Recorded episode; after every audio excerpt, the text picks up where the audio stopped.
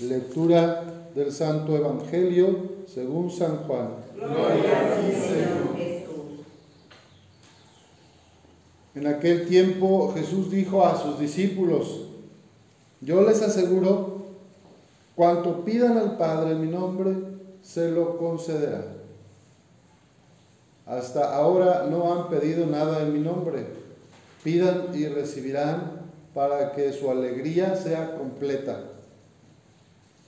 Les he dicho estas cosas en parábolas, pero se acerca la hora en que ya no les hablaré en parábolas, sino que les hablaré del Padre abiertamente. En aquel día pedirán en mi nombre, y no les digo que rogaré por ustedes al Padre, pues el Padre mismo los ama, porque ustedes me han amado y han creído que salí del Padre. Yo salí del Padre y vine al mundo. Ahora dejo el mundo y vuelvo al Padre. Esta es palabra del Señor.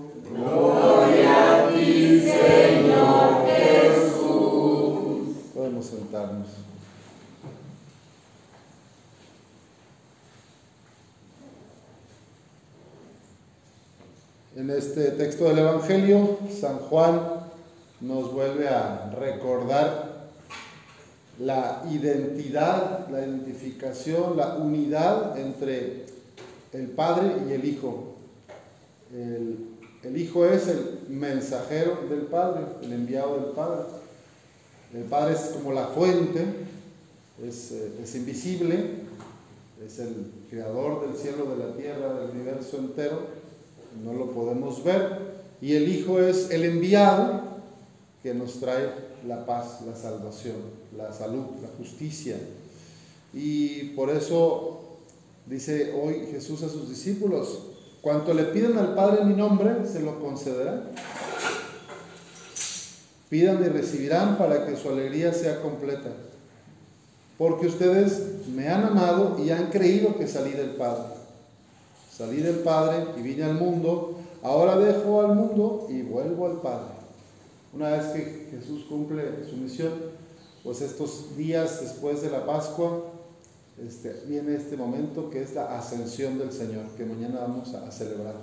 Es el regreso del Hijo de Dios, del Verbo Divino, a la fuente, al origen, que es eterno pero con la buena noticia de que no nos deja desamparados, ¿verdad? Sino que dice, ya lo estuvimos viendo en la semana, les enviaré un paráclito. Yo rogaré al Padre para que les deje un defensor, un abogado, el Espíritu Santo, el Espíritu de la verdad, el Espíritu de la sabiduría, con el que ustedes se van a poder guiar, el que los va a conducir, porque les va a recordar las cosas que yo les enseñé y que yo viví con ustedes. Por eso es esta Trinidad, ¿verdad? Santa. Será lo que pidan en el nombre del Padre, en el nombre del Hijo, para el Padre, se les concederá. Entonces por eso pedimos y agradecemos en la Eucaristía, en cada misa, decimos por Cristo, con Él y en Él, a ti Dios Padre Omnipotente, en la unidad del Espíritu Santo. Todo honor y toda gloria por los siglos de los siglos. Amén.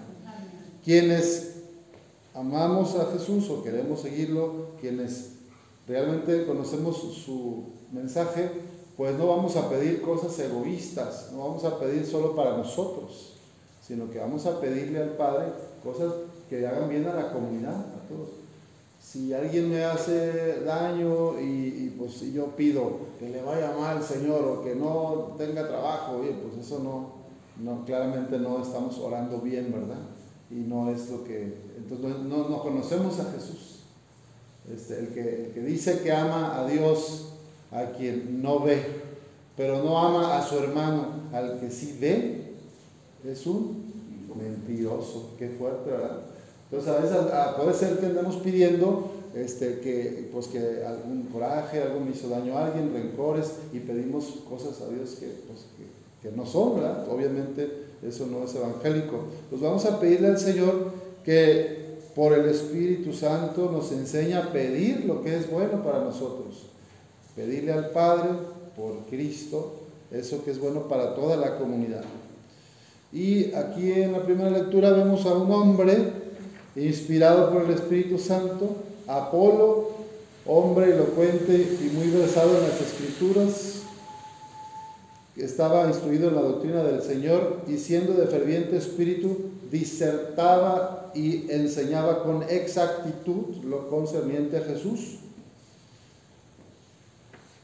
Así que Apolo comenzó a hablar en la sinagoga y cuando lo oyeron Priscila y Aquila, ¿se acuerdan que son los hospederos de San Pablo, los que trabajaban con las tiendas de campaña? Priscila y Aquila, este, dice, oye, este hombre, Apolo, este, está como que es un judío de Alejandría y, y habla de Cristo con mucho fuego, con mucha pasión. Les llamó la atención, ¿verdad? Estaba inspirado por el fuego del Espíritu Santo, entonces dice que lo tomaron por su cuenta, como que lo llamaron, y le explicaron con mayor exactitud la doctrina del Señor. Luego dice que como él deseaba pasar a Grecia, o sea, Apolo quería seguir misionando, los hermanos lo animaron y escribieron a los discípulos de allá para que lo recibieran bien. Entonces fue misionero, Apolo se fue de misión. Cuando llegó a Grecia contribuyó mucho con la ayuda de la gracia. O sea, no solo él, con la ayuda de quién? Del Espíritu Santo, Con, con la ayuda de la gracia contribuyó mucho al provecho de los creyentes pues refutaba vigorosamente en público a los judíos, demostrando por medio de las escrituras que Jesús era el Mesías.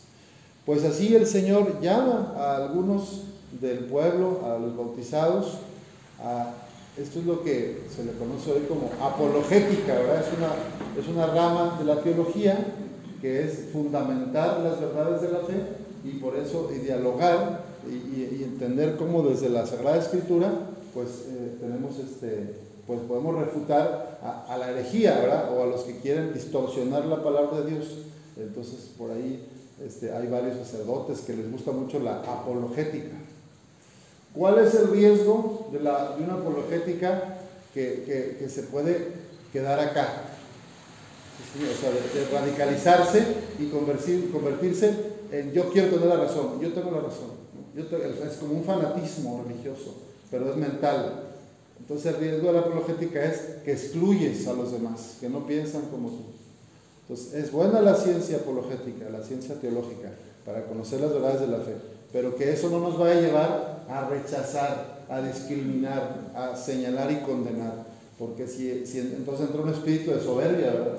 Yo sé la verdadera fe, yo soy el que sabe. Todos los demás somos herejes, apóstatas. Y, entonces queda la discusión en el nivel de las ideas. Pero la verdadera doctrina cristiana, como vemos en Jesús, es del corazón. O sea, más que de mucha palabra o de tener la razón mentalmente, es cómo trato a los demás, cómo dialogo, cómo convivo con los demás. Yo digo eso porque a veces sí hay gente también de la Iglesia Católica, desafortunadamente, que se radicaliza. Y a lo mejor sí tiene la razón, bíblicamente, teológicamente, sí pero ¿de qué le sirve tener la razón si odia a su hermano? si rechaza, si en vez de acoger y, tratar de demostrar el error para que vuelvan las personas al redil, este, pues más bien como que se pone de que yo sí sé, yo soy el que sabe. Es un poco la, la tentación del fariseo, ¿verdad? En el tiempo de Jesús. Eso eran los fariseos, observantes de la ley, rigurosos, conocían perfectamente las escrituras, sumos sacerdotes, doctores de la ley, pero no tenían compasión, no tenían misericordia. Sabían la palabra de Dios, al derecho y al revés, Ahorita hay mucha gente que sabe citas bíblicas de memoria, pero la gran pregunta es, ¿y cómo se comporta en su casa? ¿Cómo es con sus vecinos? ¿Cómo es en el trabajo? Ah, porque, digo, ¿de qué nos sirve tener así la Biblia de memoria si, no somos capaces de amar, de acoger, Entonces pidamos al Señor que como Apolo también nos inunde el Espíritu Santo, que como esta lluvia que nos mandó, pues también eh, nosotros nos dejemos inundar, que infunda nuestro corazón el Espíritu Santo para así, cuando haga falta, defender nuestra fe católica. Pero no para andar aventando armas este, y diciendo todos los demás herejes, porque ahí ya, ya no está el Espíritu de Dios trabajando. A mí me parece que ya es el Espíritu de la soberbia, que es el engañador. Que Dios nos ayude a ser fieles y que más que con nuestras palabras, que sea con nuestra vida, nuestro testimonio, que prediquemos a Cristo. Que así sea.